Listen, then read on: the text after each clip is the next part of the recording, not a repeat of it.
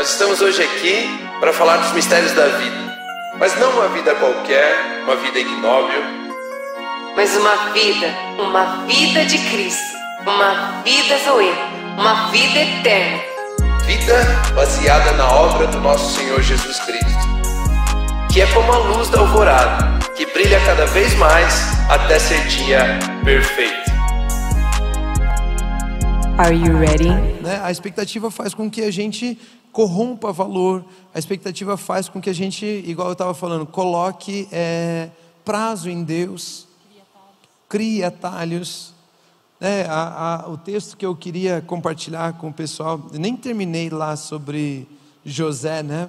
mas o, tempo que, o texto que eu queria falar um pouco é, é sobre Lázaro. Né? Olha, olha o que diz João capítulo 11, versículos 1 ao 6. É, é quase um. É, são vários versículos na história de Lázaro, mas eu quero ler aqui alguns pedaços, né? João 11, do 1 ao 6, depois a gente pode ler talvez João 11, do 17 ao 18 e, e mais alguns versículos. Mas diz assim, João 1, é, João 11, 1 ao 6 diz assim: Havia um homem chamado Lázaro, ele era de Betânia, do povoado de Maria e de sua irmã Marta. E aconteceu que Lázaro ficou doente. Maria, sua irmã, era a mesma que derramara perfume sobre o Senhor e lhe enxugara os pés com os cabelos. Então as irmãs de Lázaro mandaram dizer a Jesus: Senhor, aquele a quem amas está doente. Elas tinham uma certeza: Jesus ama Lázaro. E elas tinham, por ter essa certeza, elas estavam escutando essa palavra: ó, Jesus ama Lázaro. Ao ouvir isso, Jesus disse: Essa doença não acabará em morte, é para a glória de Deus, para que o Filho de Deus seja glorificado por meio dela. Jesus amava Marta, a irmã dela e Lázaro. No entanto, quando ouviu falar de que Lázaro estava doente, ficou mais dois dias aonde estava. Então, Marta, Maria, toda a galera lá tinha certeza, ele é amado. E elas mandam chamar Jesus, elas falam: Ah, ele está doente. Na partir do momento em que elas colocam assim, ele está doente, elas criam uma expectativa. Certeza que ele vai vir correndo. Vai vir correndo. Uau. Percebe como eles, elas tiraram o foco do, da palavra ele ama Lázaro e colocaram o foco no ele virá correndo. Aqui elas substituíram esperança por uma expectativa. E aí Jesus decide ficar mais dois dias. Por quê? Ele nunca disse. Ele nunca disse que correria. É ele disse que amava. É verdade. Então o amor não corresponde à sua expectativa, não corresponde ao desejo da sua alma. Nossa, isso é muito bom. O amor corresponde àquilo que ele disse. Uau. E ele disse: Eu amo Lázaro. É. Elas deveriam confiar, colocar a confiança delas nesta palavra. De fato, Jesus ama Lázaro. Uhum. E aí o versículo 17 ao 26 diz assim, João 11, do 17 ao 26. Ao chegar, Jesus verificou que Lázaro já estava no sepulcro havia quatro dias.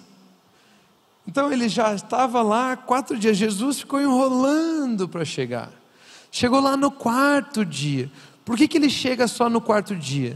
Porque no processo de criação, processo de criação do mundo, vida começou a existir só no quarto dia.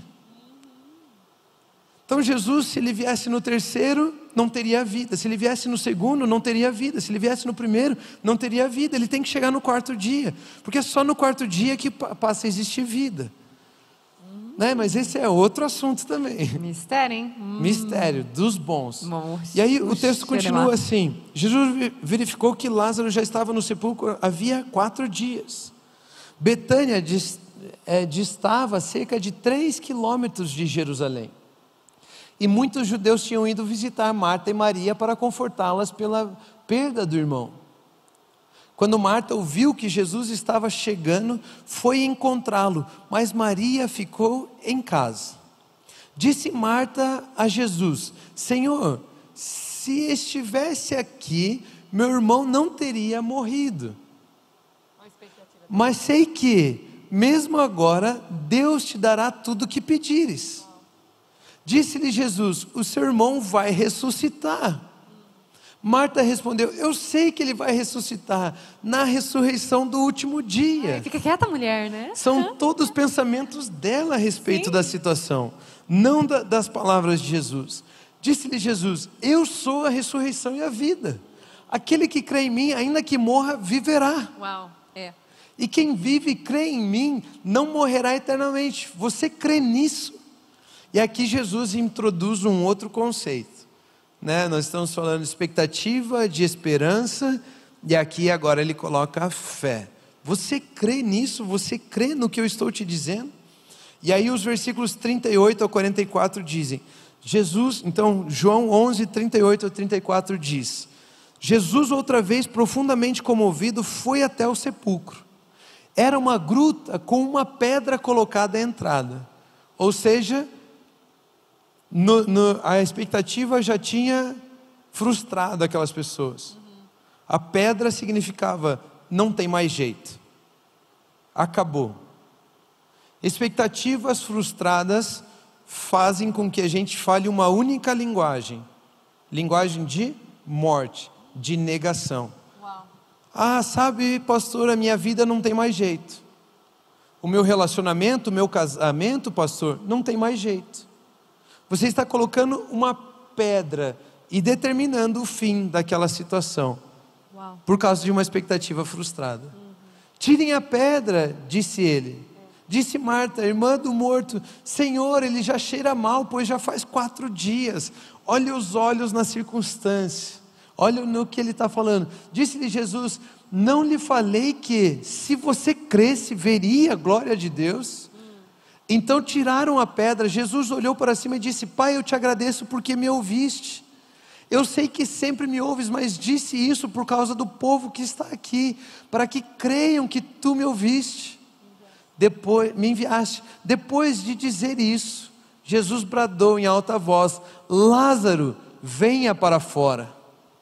O morto saiu, com as mãos e os pés envol- envolvidos em faixas de linho e o rosto envolto num pano.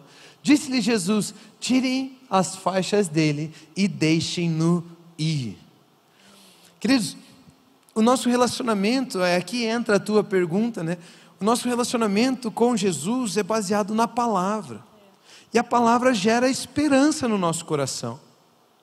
Mas quando nós começamos a colocar nessa palavra formas como elas deveriam se manifestar, nós estamos criando expectativas com relação àquela palavra e não mais crendo, baseado, e tendo esperança naquela palavra. Uau. Então nós encontramos alguns tipos de expectativa aqui. Nós queremos colocar prazo em Deus. Se você tivesse chego na hora que eu esperava, que eu, que eu tinha a expectativa que você chegaria, as coisas aconteceriam do jeito que eu tinha a expectativa que aconteceriam. Então, forma, tempo, é, a palavra tem que ser do meu jeito. Isso é expectativa sobre. Tá fedendo porque você não veio aqui antes? Está como você fedendo tava- porque você não veio, agora não tem mais jeito. Né? Eu, eu já não. eu- Jesus, eu sabia que você podia até curar, porque você amava Ele. Mas ressuscitar, Jesus, aí você está. Quem sabe um dia, de- né? tá lá no- na ressurreição do último dia. É, aí sim. Porque a respeito dessa palavra eu tenho esperança, a gente vai ressuscitar no último dia. Mas eu tinha uma expectativa com relação ao meu irmão que ele não morreria dessa doença. E aí, o que está acontecendo aqui, Jesus? Né? Então, expectativas. Então, na nossa vida, nós pegamos palavras que poderiam ser âncoras para nós, mas nós começamos, em cima dessa palavra, criar expectativas. E aí é o prazo para Deus. Deus, se isso não acontecer na minha vida até o final desse ano, a tua palavra é uma mentira. A palavra de Deus deixa de ser verdade se ela não acontecer no tempo que eu determinei? Não. Não, Graças a Deus. graças a Deus. E elas tinham a ideia de que tinha que acontecer daquele jeito. Então, se não acontecer do jeito que eu estou falando, uma das coisas que eu brinco com o pessoal é assim, né? O pessoal vem falar, pastor, eu queria falar com você, queria, tinha tenho aqui um pedido de oração para você fazer aqui, pastor. Eu queria que você orasse para eu ter dinheiro para comprar um carro novo. Eu queria que você orasse para eu ter dinheiro para comprar uma casa. Eu queria que você orasse para eu ter dinheiro para ir no retiro, pastor. E, e, e, eu dou risada, porque isso tudo, essa, essa, isso aí não vai ter resposta. Porque Deus tem compromisso não com a expectativa que você tem, Ele tem compromisso com a palavra dele a seu respeito. E a expectativa é a seguinte: só dinheiro pode me dar um carro, Deus não. Só dinheiro pode me dar uma casa, Deus não. Só dinheiro pode me levar no retiro, Deus não. Uau. Aí Deus põe a mão na cabeça assim e fala: Eu estava planejando em, em falar para o fulano te dar o carro, mas você quer dinheiro. Meu Deus. É como se nós servíssemos o Deus dinheiro e o Deus verdadeiro fosse um caminho para a gente conseguir dinheiro. Misericórdia. Então a minha expectativa está em ter dinheiro, mas Deus não corresponde a isso. Uau. Né? Deus promete uma, a você uma vida de paz, Deus promete uma, vi, uma vida de, de alegria, Deus Saúde promete perfeita. saúde perfeita. Uau. Então não significa que é só o dinheiro para aquele tratamento que pode te dar é saúde. Uau. Quantas pessoas põem a esperança no tratamento, põem a expectativa no tratamento, e então agora a expectativa no dinheiro para pagar o tratamento? Uau. Mas coloque a sua esperança em Deus. E ele diz: Jesus Cristo já morreu, já pagou. Ele é a cura, ele é a saúde. É isso aí. Então fica essa, esse mundo de expectativa com relação a Deus. Né? E a gente encontra essa narrativa aqui de Lázaro. Algumas coisas estão, né? A gente vê aqui que algumas coisas elas ficam amarradas porque a resposta não vem, porque nós estávamos esperando respostas de expectativas e não respostas da nossa esperança. Uhum. Não esperando a manifestação da nossa esperança, mas esperando a manifestação das nossas expectativas. E de repente, aquele teu sonho, aquele teu relacionamento, aquele teu projeto, ele está amarrado, ele está coberto, ele está dentro de um túmulo, você já colocou uma pedra naquilo lá, por quê? Porque você tinha expectativas e as expectativas foram frustradas. Quando alguém toca no assunto a respeito de um sonho que você compartilhou um tempo atrás, você fica irritado com aquela pessoa. Por quê? Porque você pensa que aquele projeto que você tinha como sonho já está cheirando mal. Você não quer desembrulhar. Você diz: não toca aí que está fedendo.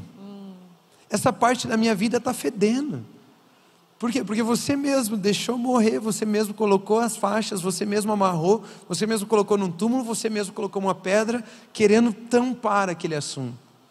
E querendo dizer, Jesus não veio a tempo. Jesus não veio a tempo. Meu Deus. Aí nós começamos a terceirizar. A culpa é de Deus. Ele não fez. Esse negócio, pastor, de que ele já fez por mim é mentira. Porque olha aqui o que aconteceu. Não aconteceu no tempo que eu queria, não aconteceu da forma que eu queria, não aconteceu do. E aí a gente pode voltar no assunto de José, né? Imagina, José teve um sonho. Os irmãos deles interpretaram de forma errada, colocaram uma expectativa sobre o sonho de José. Tomaram decisões precipitadas, tomaram decisões em cima de circunstâncias, tomaram decisões e falaram: esse assunto fede. Ah, fulano, como é que está o teu relacionamento lá? Não, não falo sobre isso. Está fedendo. Uau. Está fedendo. Pergunta é, né? Quais são as coisas na sua vida que você acha que está fedendo? Abra de uma vez. É, Quais são as coisas que você acha que estão amarradas? Uau. Ei, creia na palavra de Deus a respeito daquilo. E a palavra de Deus a respeito daquele assunto é: Lázaro, venha para fora. Amém. É. venha para fora. Saia daí, Lázaro. Ressuscite, Lázaro. E Lázaro vem para fora e ele fala assim, ó, agora mude a sua forma de ver essa situação. Porque Jesus não tira as faixas de Lázaro. Ele fala: "Agora você, tire as faixas de Lázaro. Desamarre Lázaro. Agora você, tire as amarras que você mesmo colocou para impedir que o seu relacionamento acontecesse. Tire as amarras que você mesmo colocou para que o seu projeto avançasse. Uau. Tire as amarras que você mesmo colocou. É isso aí. Então eu ressuscitei isso. Como? Através da minha palavra, eu relembrei a você acerca da minha palavra. Essa é a função de Jesus, porque ele tem compromisso com a palavra. Mas quem desamarra, quem muda a forma de pensar, quem coloca, né, tira as expectativas do começo, as coisas que amarraram, somos nós. Muito bom. Então tire agora as amarras que vocês colocaram em Lázaro. Uau. Abandone esses pensamentos.